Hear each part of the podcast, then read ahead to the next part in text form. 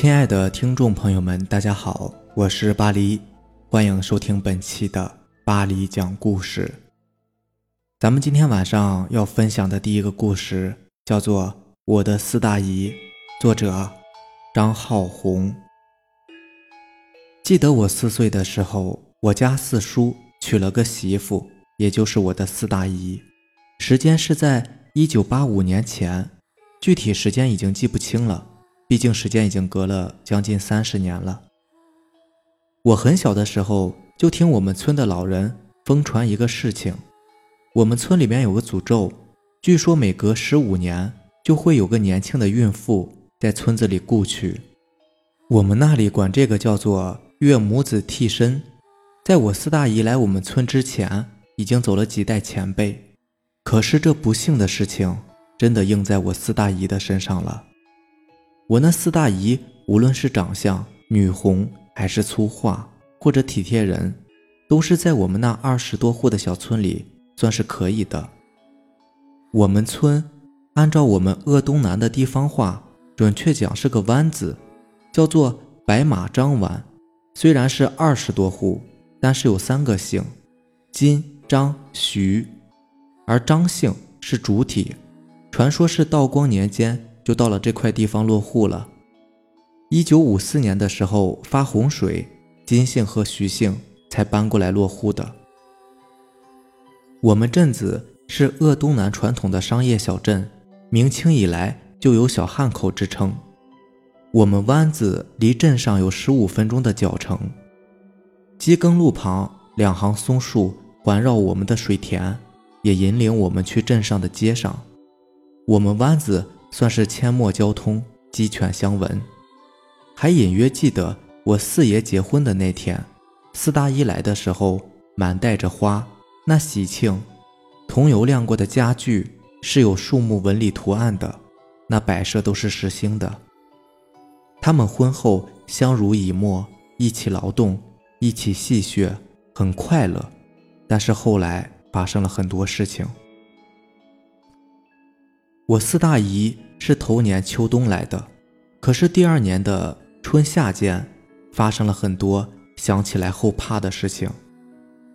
我们家的老房子一排是，中间是堂屋，两边是厢房，两边每边是两个，靠最外边的一间是四大姨的，我和妈妈住在靠堂屋左边的一间。我们这老房子有些年头了，要是到现在。得有五十年了吧。最开始起这房子的时候，就在地基上发现了坟。这老房子靠着山，毛家山，抵着这房子的山边发现了骷髅头。这四大姨来的第二年春夏期间，有人发现了她跑到我们老房子靠山边的花园子里去了。那天很寂静，太阳高照。可是我那四大姨在菜园子里面进出没有声音，一群孩童去追赶，结果她到了一个山嘴子里不见了。据说四大姨去菜园的时候穿的是花格子的衣服，可是我回去问我妈妈，妈妈却说四大姨在家做鞋子呢。我跟妈妈说了这怪异的事情，妈妈说不要让我告诉四大姨。后来我妈妈把这件事告诉了我奶奶。奶奶去菜园子里烧了很多纸钱，撒了很多水米，喃喃自语了半天，可能是跟哪位前辈说：“我家穷，刚娶的媳妇，不要把她带走。”后来我奶奶找了另外几个奶奶商量，他们说这是四大姨的魂魄离了身形，只怕是找替身的来了。这时候的四大姨已经有了身孕。再后来，我和母亲一起睡觉的时候。总有个妇女穿着白裙子衣服在房子里面翩翩起舞，就在房子中间转呀转的，头上有白花，上衣是白的，裙子是那种白纱，有五六层的褶子，每层褶子上面都有很多的圆圈，小小的、密密的。她跳舞的时候带着皎洁的笑，那个声音、那个表情很瘆人。也有的时候，这个妇人晚上会来敲我们的门；也有时候，这个妇人会趴在窗格子上面露出一个头，目闪白光，或者有个妇人经常在我们耳边喃喃地说话。现在想起来很后怕。我母亲告诉我不怕，这是找替身的来了，跟四大姨的魂魄融为了一体。那段时间我经常被吓得是发高烧。那年的冬季，四大姨被查出病来，说是白血病，后来送到我们省城大医院去了。她不在家的日子，我睡得特别的香。有一天特别冷，应该是到腊月了。狗在我们湾子的水塘里打弯弯，结冰了。屋檐上的冰吊子都有一人多长，哈出的气都是白雾。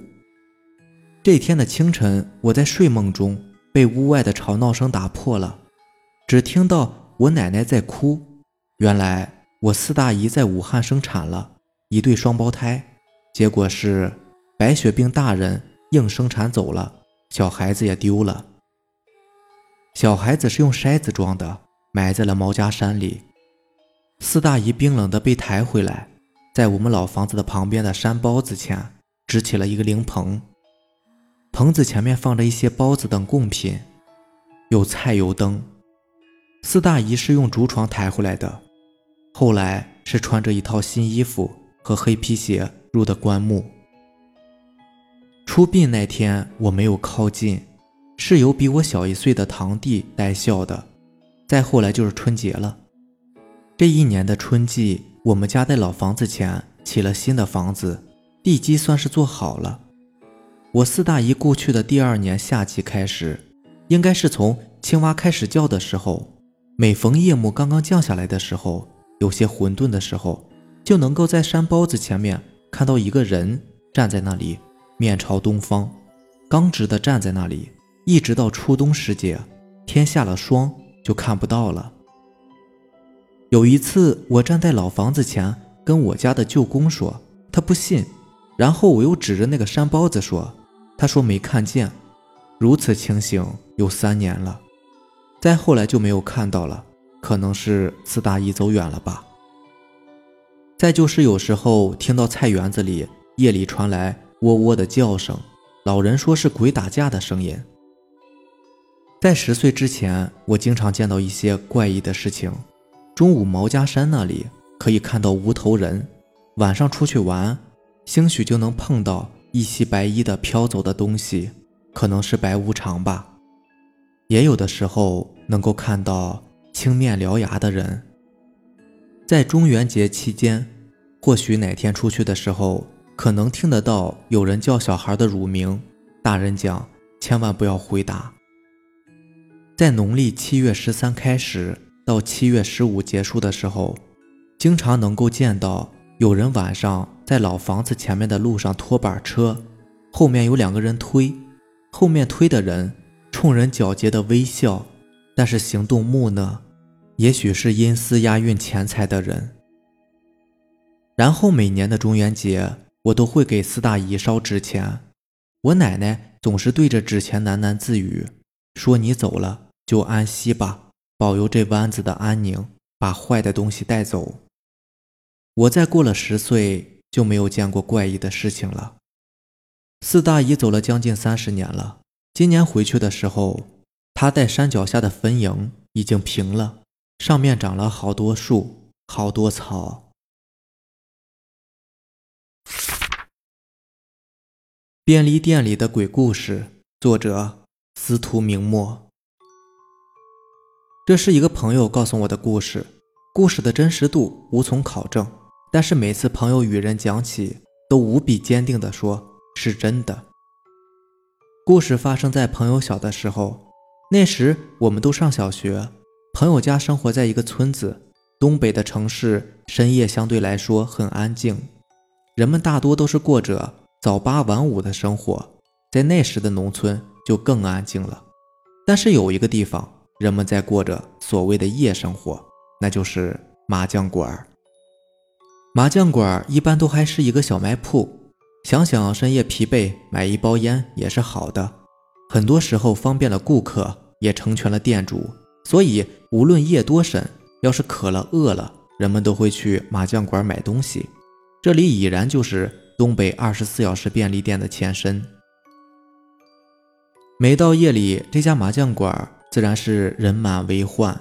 每到深夜，人们还在这家麻将馆里奋战，直到天亮。而每到深夜，也总会有一个白衣女子来这里买东西，都是些面包、香肠之类的能填饱肚子的东西。老板起初没有在意，只是觉得这个女子很奇怪，一身的白衣，还带着纱巾，看不清她的脸。可是你买我卖。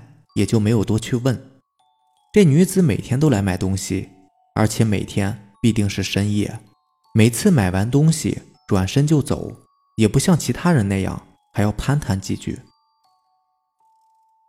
这天，店主如往常一样，每到月末就要清点一次钱柜，一百、两百、三百。突然，店主发现了好几张冥币。起初，店主吓了一跳。后来冷静下来想想，这一定是某个人的恶作剧吧？看来还是老主顾啊，不然不能有这么多张啊。可能是每天熬夜都迷迷糊糊的，也不在意这些事。一般人也不会这么无聊。店主自言自语道。第二天，店主擦亮了眼睛，这次没有发现冥币。第三天也是如此，看来事情就这么过去了。那个恶作剧的人也没有再来。可是村子里的人大多都认识，除了那个每天都来的白衣女子。话说，谁会这么无聊呢？就这样过了一个月，又到了点钱的日子。这次店主说不出话来了，因为在钱柜里已然藏着一张又一张的冥币。店主本来不信邪，可是这次不得不信了。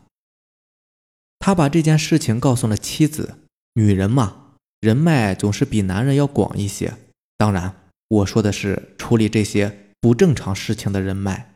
在东北有一种人被称之为大仙，在南方或许很多人都会称他们为神婆吧。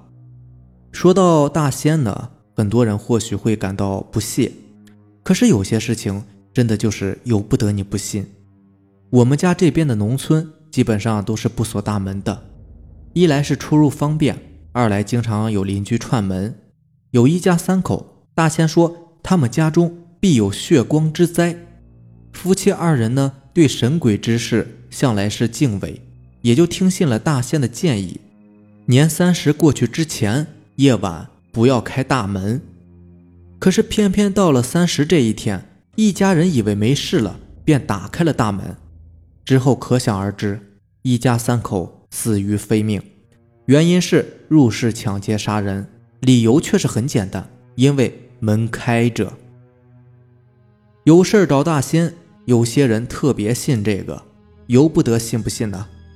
妻子找来了村子里面有名的大仙，大仙说：“此事交给我，我就在你们家待着，到时要看看是谁。”就这样，大仙驻扎在了店主的麻将馆。白天的生意一切正常，到了晚上，当白衣女子开门的一刹那。大仙感觉到了不对，大仙仔细注视着这个不速之客，看着他买完东西、付完钱之后，若无其事的离开。大仙忙拉着店主问道：“他刚刚给了你多少钱呢？”“五块呀。”店主答道。大仙拿过钱来说道：“你再仔细看看。”店主面如死灰，因为他手中拿着的正是一张冥币。店主吓得赶紧扔掉手里的冥币，此时的他已经完全说不出话来了。大仙说：“你别追，追也追不到，也别怕。我今天已经看出了他的不对，可是手中没带些许的家伙，明天你照常卖你的东西，我自有办法。”到了第二天深夜，店主忐忑了一天的心，此时更加是提到了嗓子眼儿。在白衣女子推门的时候，店主马上就要崩溃了。可是要冷静，冷静，像平常一样。店主的手已经冰凉，可是当他碰到女子手的一瞬间，他感到特殊的寒意。不错，他的手冰凉冰凉的，完全没有了生机。店主倒吸了一口凉气，而此时的女子如往常一样推门而去了，只是在女子的脚踝上面，不知何时。多了一根红绳。而这个红绳的另一头正攥在大仙的手中。女子也不在意，直直的走出去。这一幕，店里的人都看得清清楚楚。不用急，过一会儿天亮了，我们就去找他。天蒙蒙亮，一行人带着锄头、镐子，跟着店主出去了。他们循着红绳找到了一座坟，一座无主坟。跑还是不跑？人们找来了村长，几个不怕事的年轻人站了出来，在村长的带领下。人们把坟给打开了，而在这时，人们才发现坟的不远处就是昨天剩下的面包纸和香肠皮。在坟的里面是一座棺材，棺材却没有钉死，仿佛最近有人打开过。众人打开棺盖，里面躺着一名白衣女子，店主的脸白了。这不就是每天晚上买东西的那个白衣女子吗？人死后照例应该火化。可是这里何时多了一副棺材呢？就在这时，嗷的一声，把现场所有的人都惊呆了。原来在女尸的旁边还有一个婴儿。这时场面彻底乱了。有人说这是鬼婴，应该烧死；有人说这看起来就是一个孩子呀。这时大仙说话了：“都别争了，这就是他的孩子，是人，只是身上沾有阴气。”所以身体特别的差。阳间的人呢，做阳间的事；阴间的人回去吧。后来人们照着大仙的意思火化了尸体，并立了一个碑，烧了些纸钱，好生的安抚。而那个孩子呢，自然也被收容了。据说现在孩子已经长大了，与正常的孩子不一样，仿佛是脑子有点异常。传说如果现在去那个村子里面。还是可以看到那个孩子的，我是没去过。朋友家后来也搬到城里了，而且再也没有回去。不过我朋友每一次都无比坚定地说：“是真的。”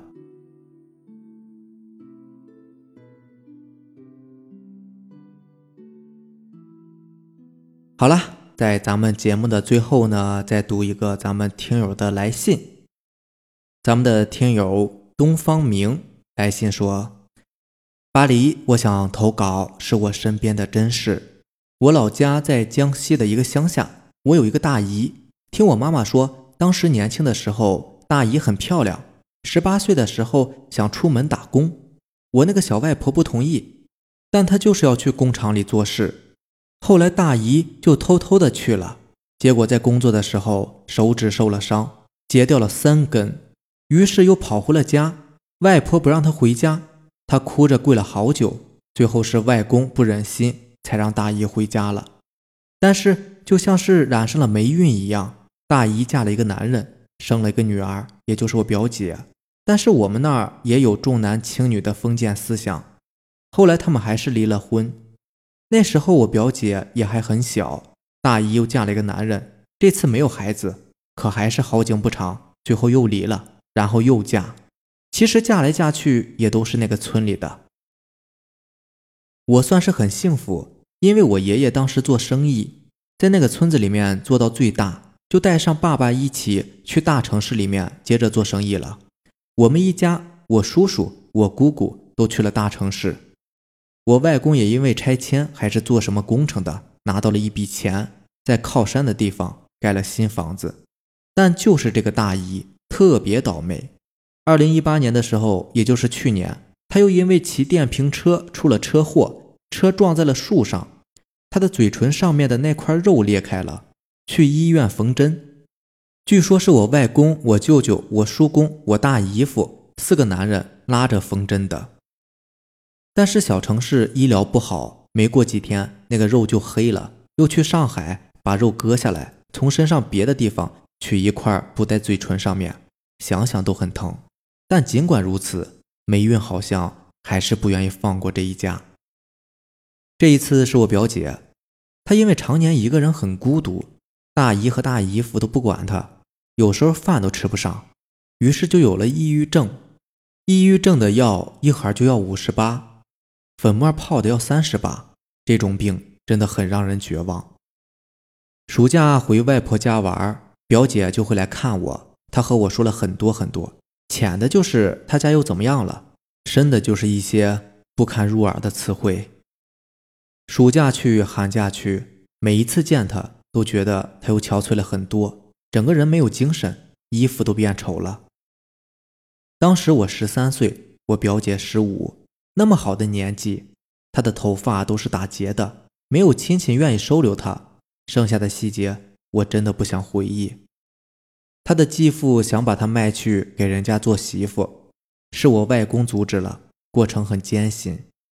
他继父又想让他辍学去外面做事，也是我妈妈他们接着供表姐读书，但是我表姐最后也受不住了。她说她很感谢我们，后来兜兜转转、跌跌撞撞了好久，终于还是跳楼了。十六岁，当着我的面走的，我当时哭都哭不出来。他继父第二天就把他给埋了，在老家的空山上。他的死什么水花都没有溅起。也只有乡里乡亲的吃饱了胡乱扯扯罢了。其实我之前专门讲过一期这种故事的，里面有很多类似的故事，都是一些人间悲剧啊。但有意思的是，这种事情其实你看啊，多见于农村。其实原因不必多说，都能明白。因为很多时候确实在农村，相对来说啊，人们的思想还是多多少少的，我觉得有那么点问题。我也是在农村长大的。这点其实我也很清楚，不过话说回来，你还真没办法，因此就去责怪也好，或者说是鄙视农村人也好，因为确实农村跟城里面也确实存在着一些差距，最主要的就是体现在教育上面，教育这个事儿确实是太重要了。可是，在农村其实很难受到良好的教育，就拿我们那边来说，幼儿园、小学那就跟闹着玩一样吧。我有一个。有一个那个小混混的一个朋友吧，啊，他老婆是一个幼师，当然他老婆的专业肯定不是学幼师的，或者可能是高中毕业吧，啊，再再或者可能是初中，因为他们结婚的时候，他媳妇那会儿才十几岁，应该是没有上高中。那你说这种人当幼师，当然了，我们是朋友，我不会说朋友坏话的，但实事求是啊，他当幼师那肯定是不合适的嘛，对吧？可又能怎么样呢？那好一点的谁会来这儿，对不对？工资低，条件差。你说我热爱教育，我愿意为了教育行业献身。可是这种事儿，那也不能总是靠着爱发电呢，对吧？靠爱发电那肯定是不行的嘛。所以真的没办法。另外，我在知乎上面看到一段话，我觉得还挺值得思考的，可以念给你们听一听。改革开放以来，在牺牲农民利益的前提下，利用巨大的剪刀差，城里人迅速的富裕起来。城里人不仅有高的收入，还享受着优质的教育资源，一个个似乎变成了高素质的人，颐指气使的指责那些因被敲骨吸髓而缺少教育的人。由于资源的缺乏，没有人教会农村人如何伪装成善良的绅士，没人教他们知书达理。由于贫穷，他们眼界低下，他们不知道咖啡店的门朝哪儿开。于是，一群曾经享受过政策利益的城里人，便高高在上的去嘲讽他们素质低下，同时成全自己那可怜的优越感。没有人想过农村出现恶劣现象的原因，也没有人想过帮扶。我想，这个才是最恐怖的。这段话，我觉得说的挺好的，对。呃，我觉得是可以给咱们带来一些思考的，而且咱们咱们这个听友东方明他们这一家，我觉得也挺好，还是会在别人需要他们的时候会去帮助一把，尽管最后这个结果还是还是一个相对来说让人感觉挺挺压抑的一个结果吧，但是毕竟曾经有人努力过，想要去帮助他们，我觉得就挺好的啊。因为毕竟这些事儿不是一两个人想要去改变就能改变得了的，但同样也不能因为觉得自己的力量薄弱便什么都不去做。嗯，反正我觉得挺好。包括前面那段话，我觉得也可以给咱们带来一些思考。行吧，那咱们今天就这样，让咱们明天见吧，拜拜。